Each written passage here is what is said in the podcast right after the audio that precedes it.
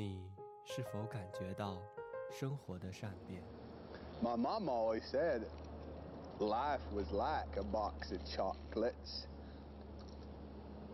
You never know what you're going to get. 你是否感觉到人生的迷茫？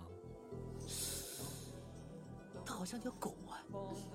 你是否也偷偷的想，想去往稻城？我偷偷的告诉你，有一个地方叫做道场，我要和我最心爱的人一起去到那里，看蔚蓝的天空，看白色的雪山，看金黄的草地，看一场秋天的童话。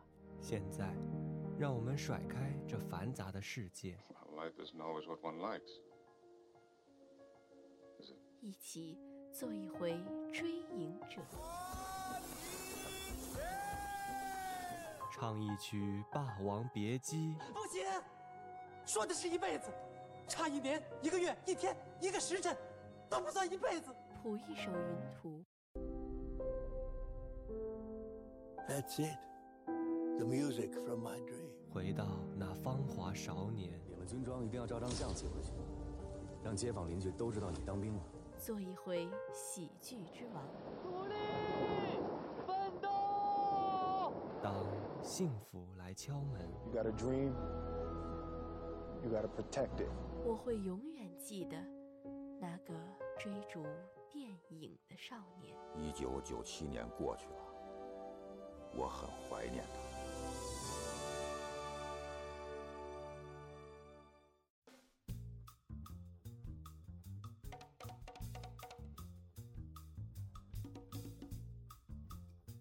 亲爱的听众朋友们，你们好，欢迎收听本期《追影者》。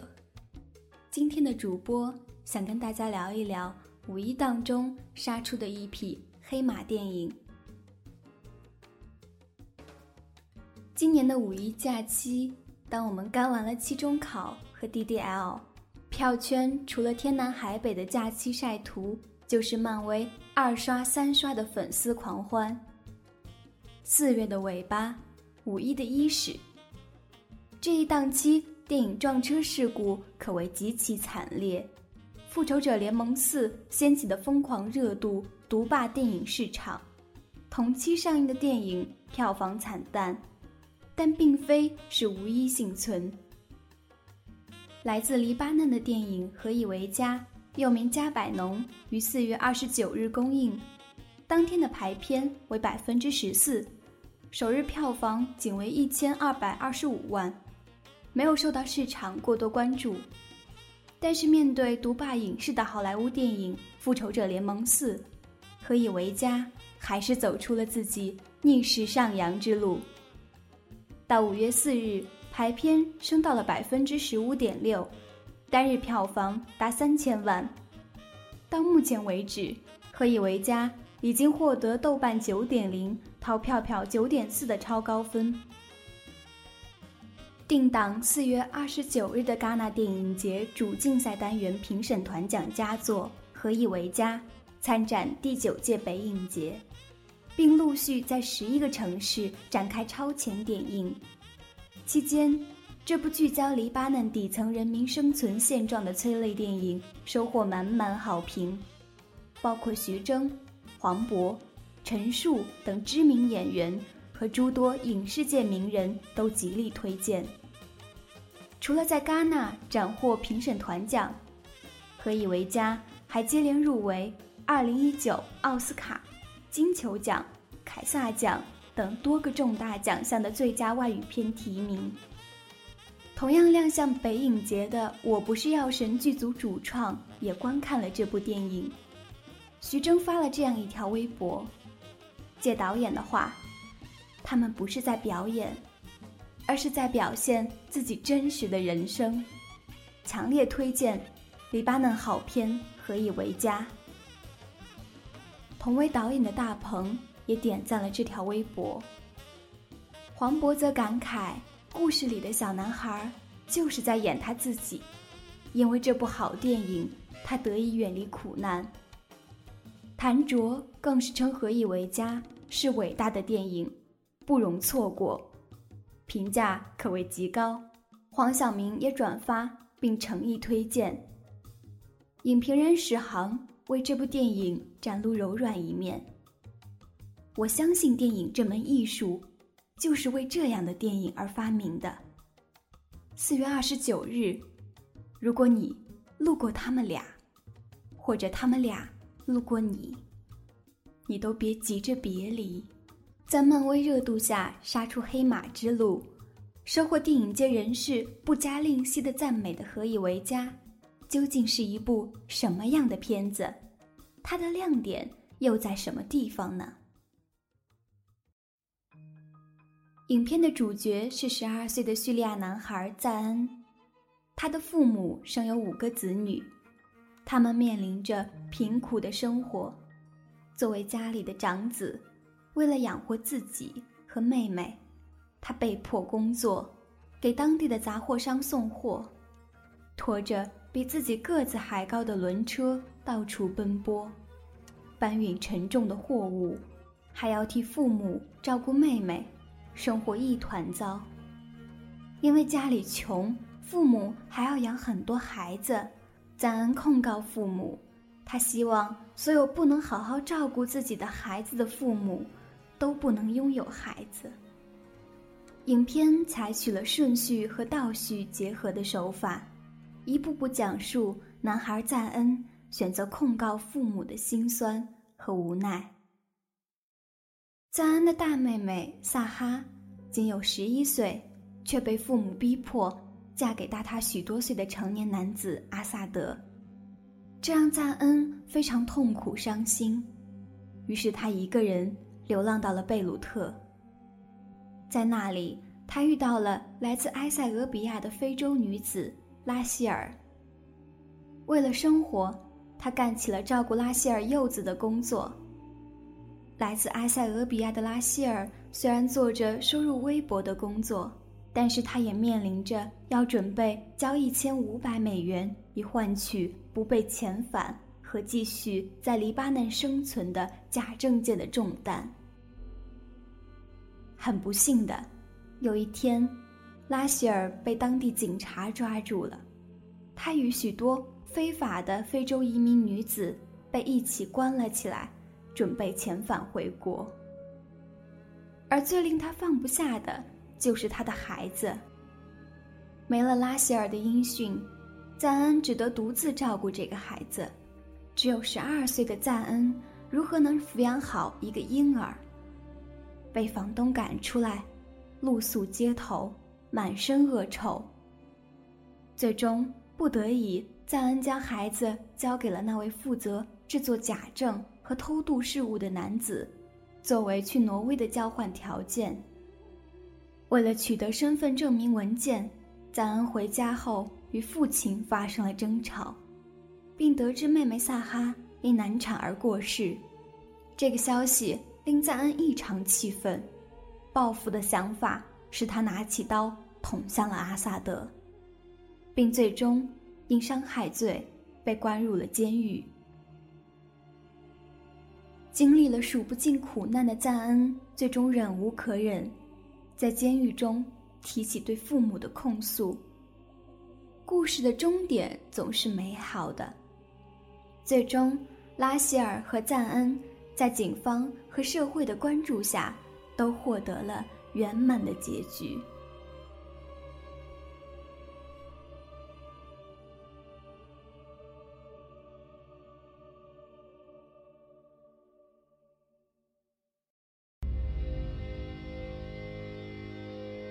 زين الحاج. شرف بكله القايد خلي يعرف عارف ليش انت هون؟ اي نعم. ليه؟ بدي اشتكي على أهلي. انه خلفوني.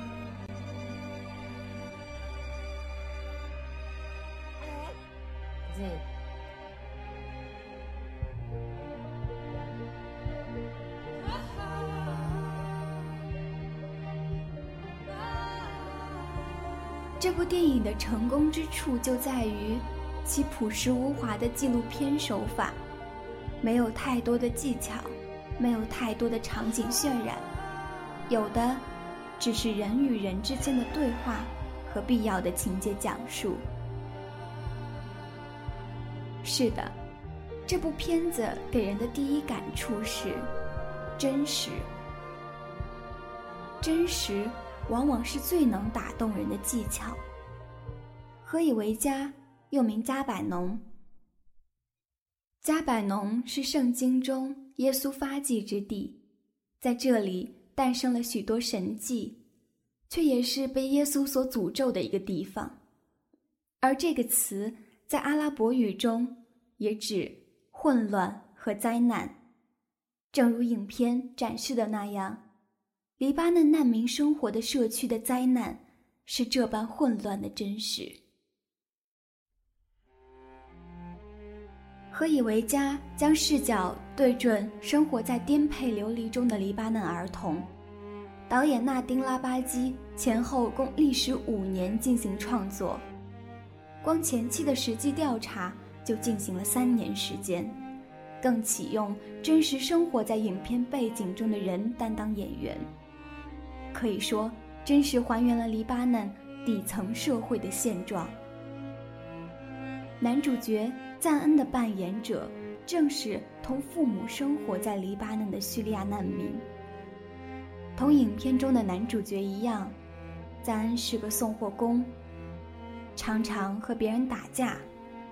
本色出演的小赞恩，展现的恰恰是自己的真实生活。电影的导演拉巴基在谈及创作动机时说：“有一天，他开车回家，在等红灯的时候，看到一个妇女和一个一岁的孩子坐在路中间的缓冲带上。孩子一打盹儿，马上就会被往来的车声吵醒。这个孩子只能在这两条高速公路的中间带。”苟且生存。如果他试图离开，就可能被飞速奔驰的车辆撞死。此情此景触动了他。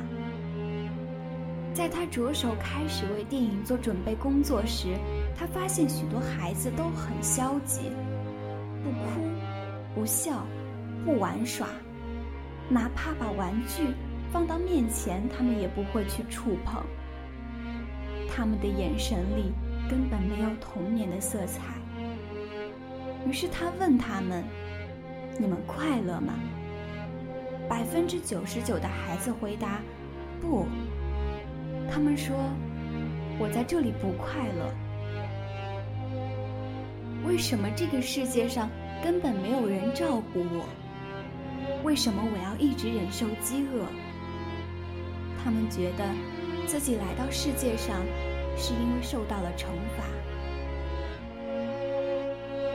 拉巴基没有找专业的演员，而是找来了与他设想的故事中有着相似经历的人们去演绎，因为他不希望这是一部演出来的电影。这些悲剧不仅是荧幕上的故事，更是每天发生的事实，所以这不是一个有着计划。预算、拍摄地等的常规电影，拍摄时他也不提供具体的台词，而是告诉演员所处的情况，让他们自由发挥，摄影师只负责记录。最终，他们在六个月里拍摄了五百个小时的素材，并用了一年半进行剪辑，第一个版本长达十二小时。最后才剪成了戛纳的一百二十六分钟版本。影片因为真实而动人，影片也因为真实而变得这般残忍。影片的另一个动人之处，大约就是击中了每一位观影人情感柔软的地方。一部好的片子之所以取得好的口碑，在于其情感上极强的说服力。我要起诉我的父母。为什么？因为他们生下了我。十二岁的男主角赞恩和庭审法官的这段对话触动了许多人。你们生下了我，你们为什么不能给我一点点，哪怕是一点点的爱？你们生下了我，你们为什么不能够尽到养育我的义务？如果做不到爱，为什么要把我带到世界上来？这些恐怕是小赞恩在十二岁的年纪最不可理解的，也正是看上去荒诞的起诉理由，For bring me into the world，一下子让观影人的心软得一塌糊涂，无能为力的心酸感油然而生。同时，也引发对于生养的深度思考。生养，生养，生代表着一种权利，也代表着养的义务附属。当你决定赋予一个孩子生命的时候，就意味着承担起为人父母的责任。在生命的苦难面前，赞恩父母的所作所为。在他们看来，也是一种无奈。赞恩的父母在法庭上歇斯底里的辩护，竟试图将他们也划入无辜的阵营。当面对女律师指责时，母亲说：“你有什么权利指责我？你有我这样的处境吗？我一生都在做奴隶。”如果孩子没有错，父母也没有错，那么错的到底是谁？辩护永远不能成为推脱责任的理由。父母有错，但有错的不仅仅是父母。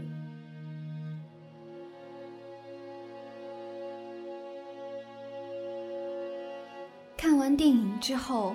习惯性的打开豆瓣，豆瓣影评上有一段话，令我感触颇深。我要起诉我的父母，他起诉的真的是父母吗？是有的，但远远不止这些，因为父母的愚蠢和无力也是这个体制的一部分。妹妹的死亡也是结构性的死亡。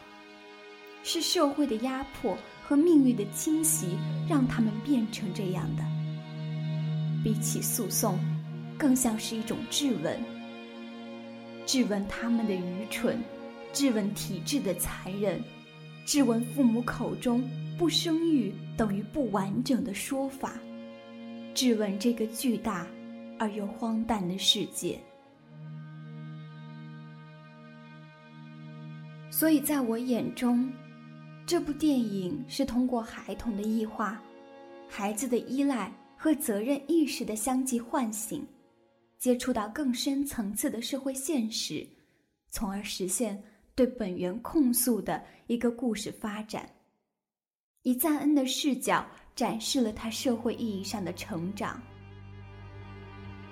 在没有选择权的时候救不了妹妹，而有了选择。却依然救不了尤纳斯。罪犯父母比自己更加无助。救世主始终没有出现，即使抗争了，也没能成为英雄。逃离原生家庭，不是用“努力”二字就可以做到的一种命运。有时候，你越努力，你就越绝望。你能想象的一个人为了突破阶层束缚而做出的所有努力，赞恩都做了。起码在他那个年龄所能做到的，都已经尽力做了。在社会底端的人们究竟能改变些什么？能依靠什么？能拯救什么？社会是罪人，父母是罪人。假如我也会变成罪人，那不如从来就没有出生过。这或许就是赞恩控诉的理由。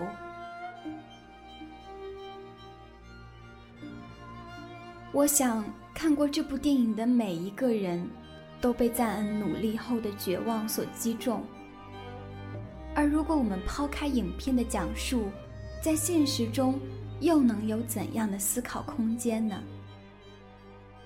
制作这期节目的时候，一则新闻一时激起千层浪。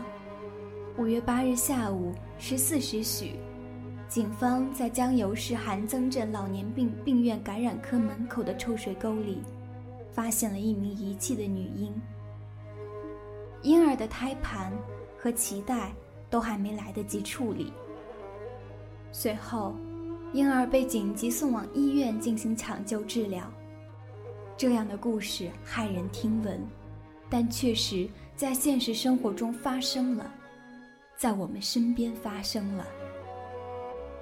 总有人为人父母，却担不起“父母”二字。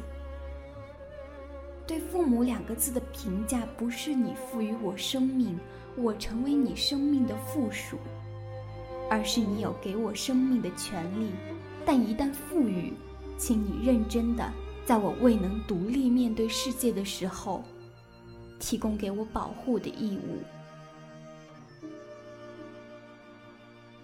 黎巴嫩诗人纪伯伦在《你的孩子》这首诗里写道：“你的孩子不属于你，他们是生命的渴望，是生命自己的儿女。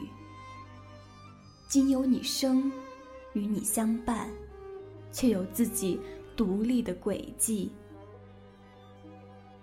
你是生命之弓，孩子是生命之始。”幸福而谦卑的弯身吧，把羽箭般的孩子射向远方，送往无际的未来。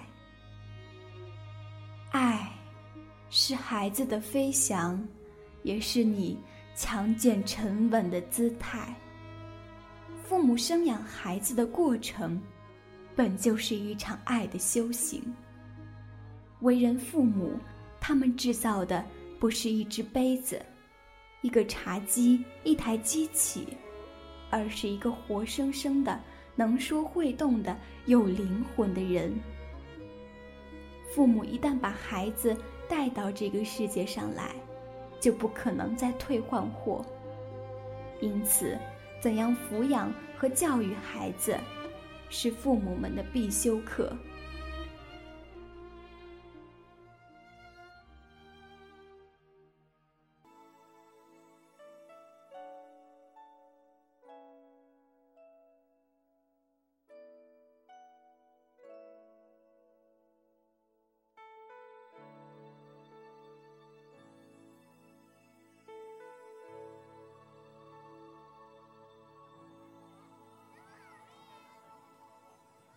about um, the generations and to say we want to make it a better place for our children and our children's children so that they they they they know it's a better world for them and think if they can make it a better place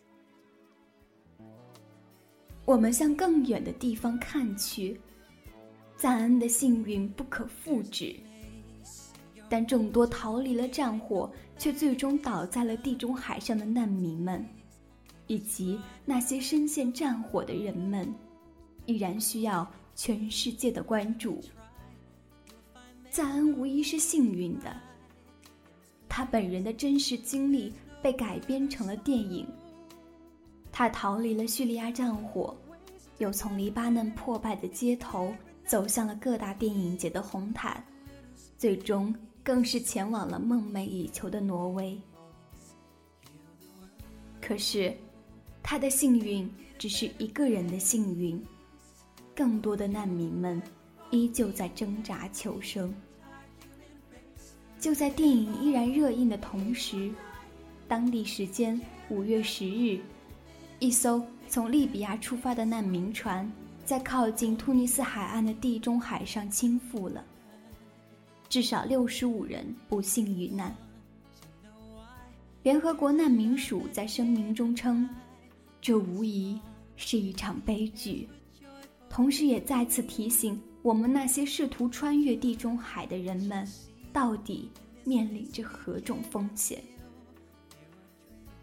难民署在网站上写道：“赞恩一家是全球不到百分之一有机会在第三个国家开始新生活的难民家庭。”关于世界，我们能思考的东西太多太多。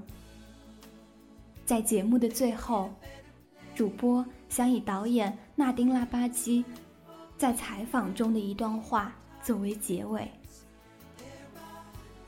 我把电影看作是一种通过我对我所处的这个世界的看法，来质疑当前的整个体系，以及质疑自我的一种手段。《何以为家》电影里描述了一个令人不安的血淋淋的现实。我非常理想主义，特别是我相信电影能改变世界。我坚信。电影即使不能改变现状，至少可以引起话题和争议，或者引发人们的思考。比起仅仅是感叹这个孩子在街上流离失所的命运，我更愿意用我的职业作为武器，希望能够真切的帮助到这些孩子的生活。只有通过电影。帮助人们意识到这种情况，才能真正做出改变。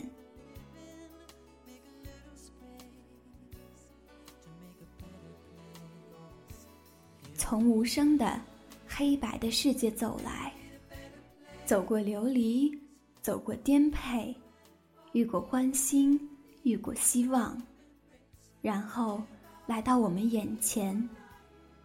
我愿等在这路口。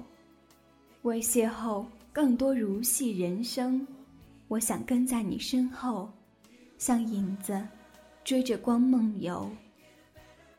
感谢收听本期《追影者》，我们下期再会。